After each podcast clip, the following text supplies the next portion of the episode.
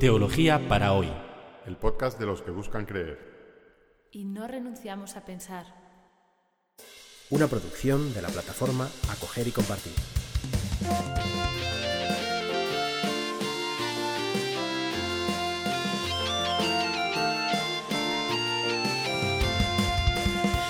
Bienvenidos al episodio 65 de Teología para hoy, en el que vamos a seguir hablando, ya por tercer episodio consecutivo y último, de las bienaventuranzas. Felices los puros de corazón, porque verán a Dios. O felices los limpios de corazón, porque verán a Dios. Este, esta es una bienaventuranza que no es fácil de, de entender.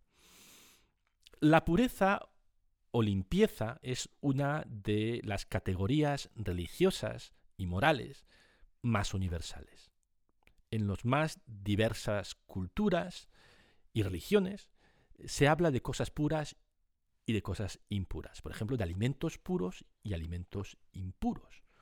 O de ciertos actos sucios o impuros, que muchas de las cuales tienen que ver con la sexualidad. Y también eh, eh, se habla de personas impuras, por ejemplo, de los famosos parias o intocables de la India, gente con la que no te puedes, a la que no te puedes acercar a la que no puedes tocar o, reunirte con esas personas o comer con ellas porque son impuras y te volverías también tú un impuro. Eh, hay que hacer un cordón sanitario para, eh, para aislar a los impuros. Esto de la pureza y la pureza y la impureza es algo universal. Es verdad que en cada religión o en cada cultura las cosas puras y las cosas impuras son distintas. Hay cosas que para una religión es pura y para otra es impura. Pero, esta preocupación por, la pureza es algo que atraviesa las distintas culturas. La antropóloga británica Mary Douglas eh, propuso en los años 60 una teoría para entender este fenómeno universal de, la pureza que, bueno, ha marcado la reflexión sobre, sobre este tema y que me parece además muy interesante y acertada. Ella eh, esta teoría de Mary Douglas, que está, traducido en español, se llama Pureza y Peligro, el libro, Purity and Danger, en inglés, eh, eh, está basada en una, una definición muy inteligente que ella hace de qué es la suciedad o qué es la impureza. Y ella define la impureza como materia puesta fuera de su sitio. Es decir, las cosas o los actos o lo impuro eh, las cosas sucias o impuras, nunca son puras o impuras, o nunca son impuras por sí mismas. Decir que algo es impuro implica siempre dos cosas, o dos, dos pasos. El primer paso es que existe un sistema de orden, un sistema de ordenamiento. Y segundo, se transgrede ese sistema de ordenamiento. Es decir, que lo impuro implica orden un sistema de orden ideal y dos, que se transgrede ese sistema de orden. lo impuro nunca se da sin que exista el orden. Y, esto se, entiende muy bien con, con algunos ejemplos. ¿no? La impureza es materia puesta fuera de su sitio. El barro en el campo está en su sitio, es perfectamente puro el barro encima de la mesa del comedor es impuro.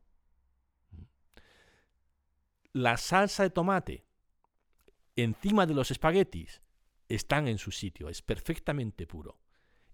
Encima de mi camisa es una mancha. Para que haya impureza, para que haya suciedad, tiene que haber un sistema de ordenamiento y una transgresión a ese sistema de ordenamiento. Esto es lo que Mary Douglas estudió en distintas culturas. La sociedad en la que vivió Jesús estaba obsesionada con la pureza. existían alimentos prohibidos, ¿no? el famoso alimento prohibido entre los judíos, el cerdo. Pero no solamente el cerdo, sino cualquier animal acuático que no tenga escamas. Dos puntos. Gambas, percebes, em, almejas, mejillones no se pueden comer, son impuros. Porque un animal acuático como Dios manda debe tener escamas. Y si no tiene escamas es un animal impuro y si es un animal impuro no te lo puedes comer. Ellos se lo pierden. Pero cada cultura tiene sus cosas impuras también. Nosotros también tenemos nuestros alimentos impuros. ¿eh? No comemos, por ejemplo, carne de perro. No hay ninguna razón por la que no debamos comer carne de perro más que una cuestión de pureza. Lo que pasa es que no lo llamamos así. Pero los sistemas de pureza en los alimentos y los tabúes alimentarios existen en, todas las culturas. Pues bien, los judíos estaban obsesionados por, eh, la pureza, no solamente no comían ciertos alimentos, sino que eh, alimentos puros mezclados con alimentos puros también podían volverse impuros. Por ejemplo, está prohibido comer carne de vaca, que es puro, mezclado con productos lácteos, queso, por ejemplo. Puedes comer queso, puedes comer carne de vaca, pero no puedes comer eh, queso y carne de vaca en el mismo plato. Y tenían también, obviamente, obviamente como es bien conocido, eh, reglas de pureza sobre eh, la sexualidad. La, pureza tiene que ver con, alimentos, con cosas que con, con el nacimiento, con, con, la sexualidad, con lo que tiene que ver con la vida, ¿no? Y también con la muerte. Por ejemplo, en el judaísmo, tocar un cadáver te vuelve impuro. y bueno, pues eh, Jesús vivió este, este mundo de, la obsesión por la pureza que era algo, algo mm, debía ser en, algunos círculos hasta agobiante, ¿no? En la cultura en la que vivió Jesús. Las normas de pureza, pues tienen un lado positivo y es que todos necesitamos un cierto orden, ¿no? Para poder vivir. y el orden no está mal. No es una cosa que es una, cosa necesaria para la vida, pero tiene también un lado oscuro. Y es que los sistemas de ordenamiento, en la pureza y la impureza, puede servir para el excluir a ciertas personas, ¿no? calificar de impuras a ciertas personas y dividir la sociedad, dividir la sociedad entre los sanos y los enfermos, los buenos y los malos, los, los que según un criterio son gente progresista y buena y según otro criterio son, o al revés, según un criterio son, son gente de bien, de orden y, dividen eh, la sociedad en buenos y malos, blancos y negros, ricos y pobres. Y, Jesús no estaba de acuerdo con este, con este sistema de pureza. De hecho, vemos que Jesús transgrede aposta estas normas de pureza, que toca a los leprosos, se deja tocar por la hemorroísa, que era una mujer que por tener menstruación permanente, flujos de sangre, era perpetuamente impura. Y Jesús se deja tocar, ¿no? y no se queja, sino que la cura. Eh, Jesús se reúne con los pecadores, con los que no se podía comer, y come con ellos. Es decir, Jesús como, como que va a provocar, aposta a cargarse las normas de pureza. En una ocasión, dice el Evangelio, está en Marcos y también creo que también está en Mateo, que, que, Jesús fue confrontado por los fariseos, que eran los obsesos más obsesos de la pureza, porque sus discípulos no realizaban un rito de purificación, que era lavarse las manos antes de comer. ¿eh? Un rito no meramente higiénico como entre nosotros, sino un rito religioso de purificación. Y, ante esta acusación Jesús les dijo, ni siquiera vosotros entendéis todavía, no comprendéis, bueno, esto se lo dice a los, discípulos después de haber echado la, bronca a los, a los fariseos. Eh, cuando se queda a solas con los discípulos, les dice, ni siquiera vosotros entendéis todavía. No comprendéis que todo lo que entra por la boca pasa al vientre y va para el estercolero. Sin embargo, lo que sale de la boca viene del corazón. Y eso es lo que mancha al hombre. Porque del corazón vienen los malos pensamientos, los homicidios, los adulterios, las fornicaciones, los robos, los falsos testimonios y las injurias. Eso es lo que mancha al hombre. Comer sin lavarse las manos no mancha a nadie. Jesús quita toda relevancia a la impureza que viene de fuera. Y dice que lo que cuenta realmente es la impureza o la pureza que sale del corazón. Y de esta manera confrontó las normas vigentes de pureza con las que estaban obsesionados los fariseos con la pureza del corazón. La pureza del corazón se contrapone a la pureza tal como la entendían los fariseos. Esa pureza que divide el mundo en buenos y malos. reglas que, que como las trasgredas te convierten en impuro, Jesús contrapone la pureza del corazón, su, su versión de la pureza, a esa pureza tal como lo entendían los fariseos, y que clasifica al mundo en buenos y malos, limpios, impuros, y, blancos, negros. ¿no? no, no, Jesús dice, no, la pureza que sale del corazón es capaz de saltarse esas barreras mentales que, generan las, las, reglas de la impureza para hacer el bien. Hay en el corazón humano un impulso a hacer el bien que va más allá de esas barreras, de esos límites, que nos, esas fronteras que nos inventamos. Y esa es la pureza de corazón. Dichosos los puros de corazón porque verán a Dios. Quien actúa así intuye a Dios, ve a Dios, descubre a Dios presente en el mundo. Dios que no ha creado ni las fronteras, ni, ni, las normas de la propiedad, ni, ni las normas de pureza. Dios que ama a todos los seres humanos sin excepción. Siguiente bienaventuranza. Felices los que trabajan por la paz, porque serán llamados hijos de Dios. En esta bienaventuranza, virtud y práctica coinciden, convergen, de tal modo que coinciden, o sea, que, se convierten en, la misma cosa. La, la, palabra, lo que hemos traducido aquí por los que trabajan por la paz, ¿no? los constructores de paz, en el original griego es una única palabra, eirenopoioi. Felices los eirenopoioi. Y eirenopoioi quiere decir eirene, paz, poioi, hacedor, creador, artesano. ¿eh? Dichosos los hacedores de la paz. Dichosos los artesanos de la paz. El que trabaja por la paz se convierte en un tipo de persona. Y ese tipo de persona es un hacedor de la paz, un eirenopoioi. En hebreo, la palabra paz, yo creo que como lo saben muchos de vosotros, nuestros oyentes, paz se dice en hebreo shalom. Shalom. En árabe, que es una lengua muy parecida, se dice salam, que es muy parecido. Son dos lenguas, son dos pueblos enemistados, pero, pero hermanos. ¿no? Salam, salam es árabe, shalom es, es hebreo. Shalom en hebreo, la cultura bíblica, no quiere decir eh, una mera ausencia de conflictos. Shalom es, no es la paz de los cementerios, sino la vida abundante y armoniosa de plenitud. Shalom es que las cosas están en, armonía unas con otras, con la naturaleza y con Dios. ¿no? Esa es la paz. Pablo VI, que fue un papa que, vivió la Guerra Fría, en algunos de sus peores momentos, escribía así sobre la paz.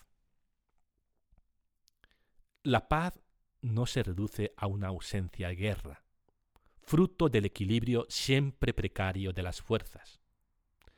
La paz se construye día a día en la instauración de un orden querido por Dios que comporta una justicia más perfecta entre los humanos. La paz, cierro comillas, la paz no es sólo la ausencia del conflicto, o un equilibrio de fuerzas, sino una armonía basada en la justicia. Dichosos los constructores de paz, porque ellos serán llamados hijos de Dios.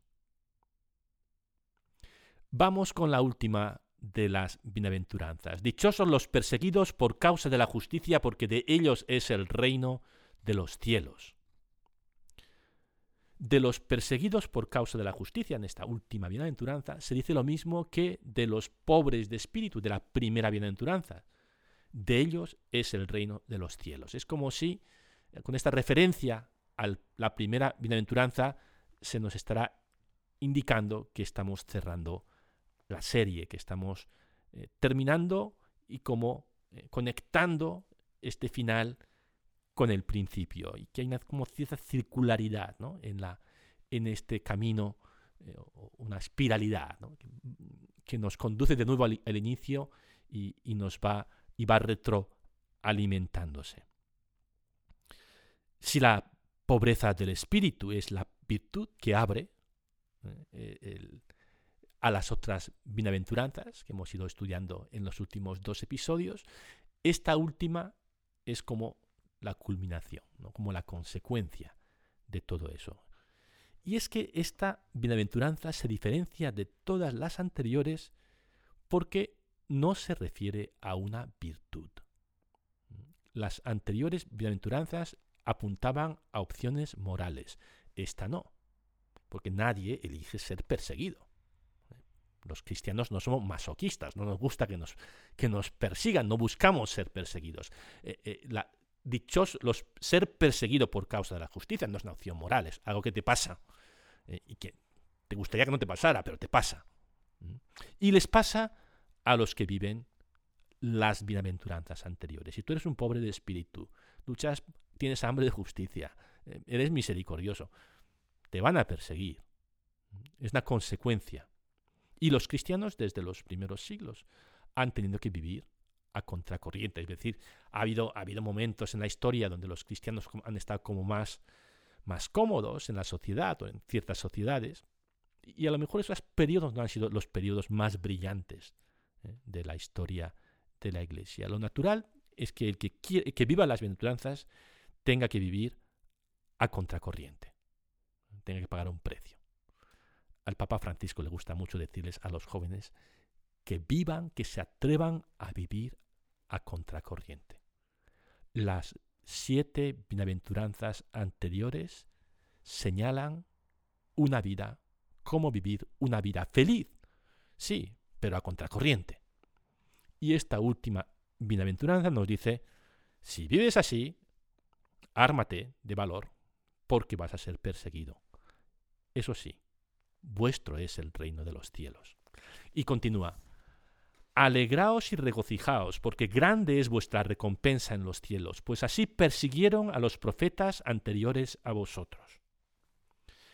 Quien emprende el camino de la justicia del reino y se deja moldear por las virtudes de las bienaventuranzas, se sumerge en una historia que es más grande que su propia vida.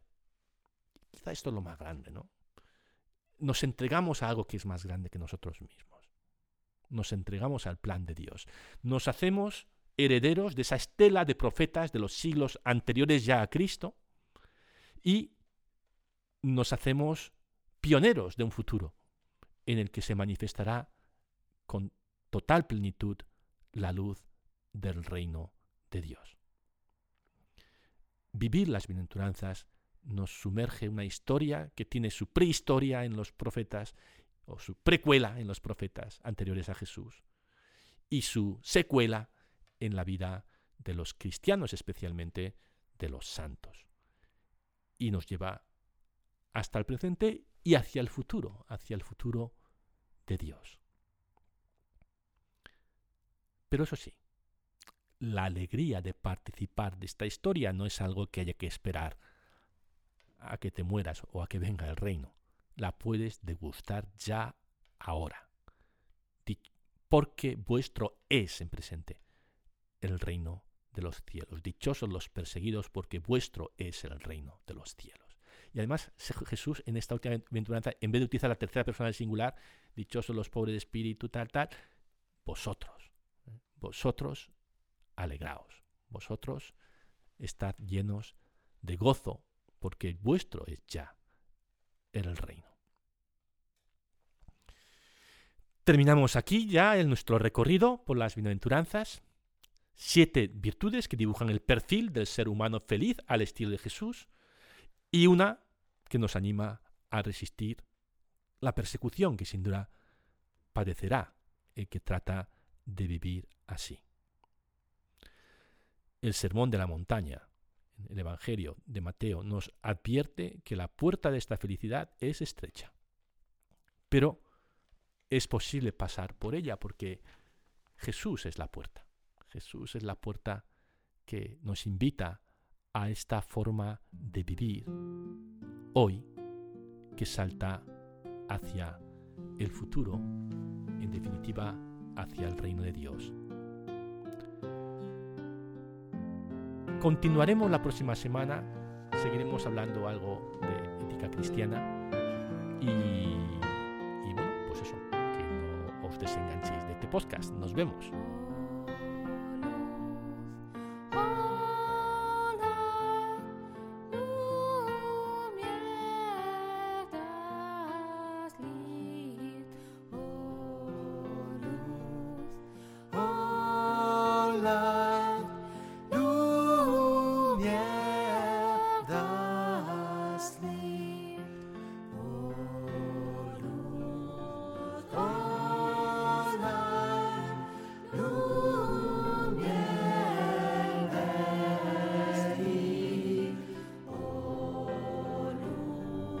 school.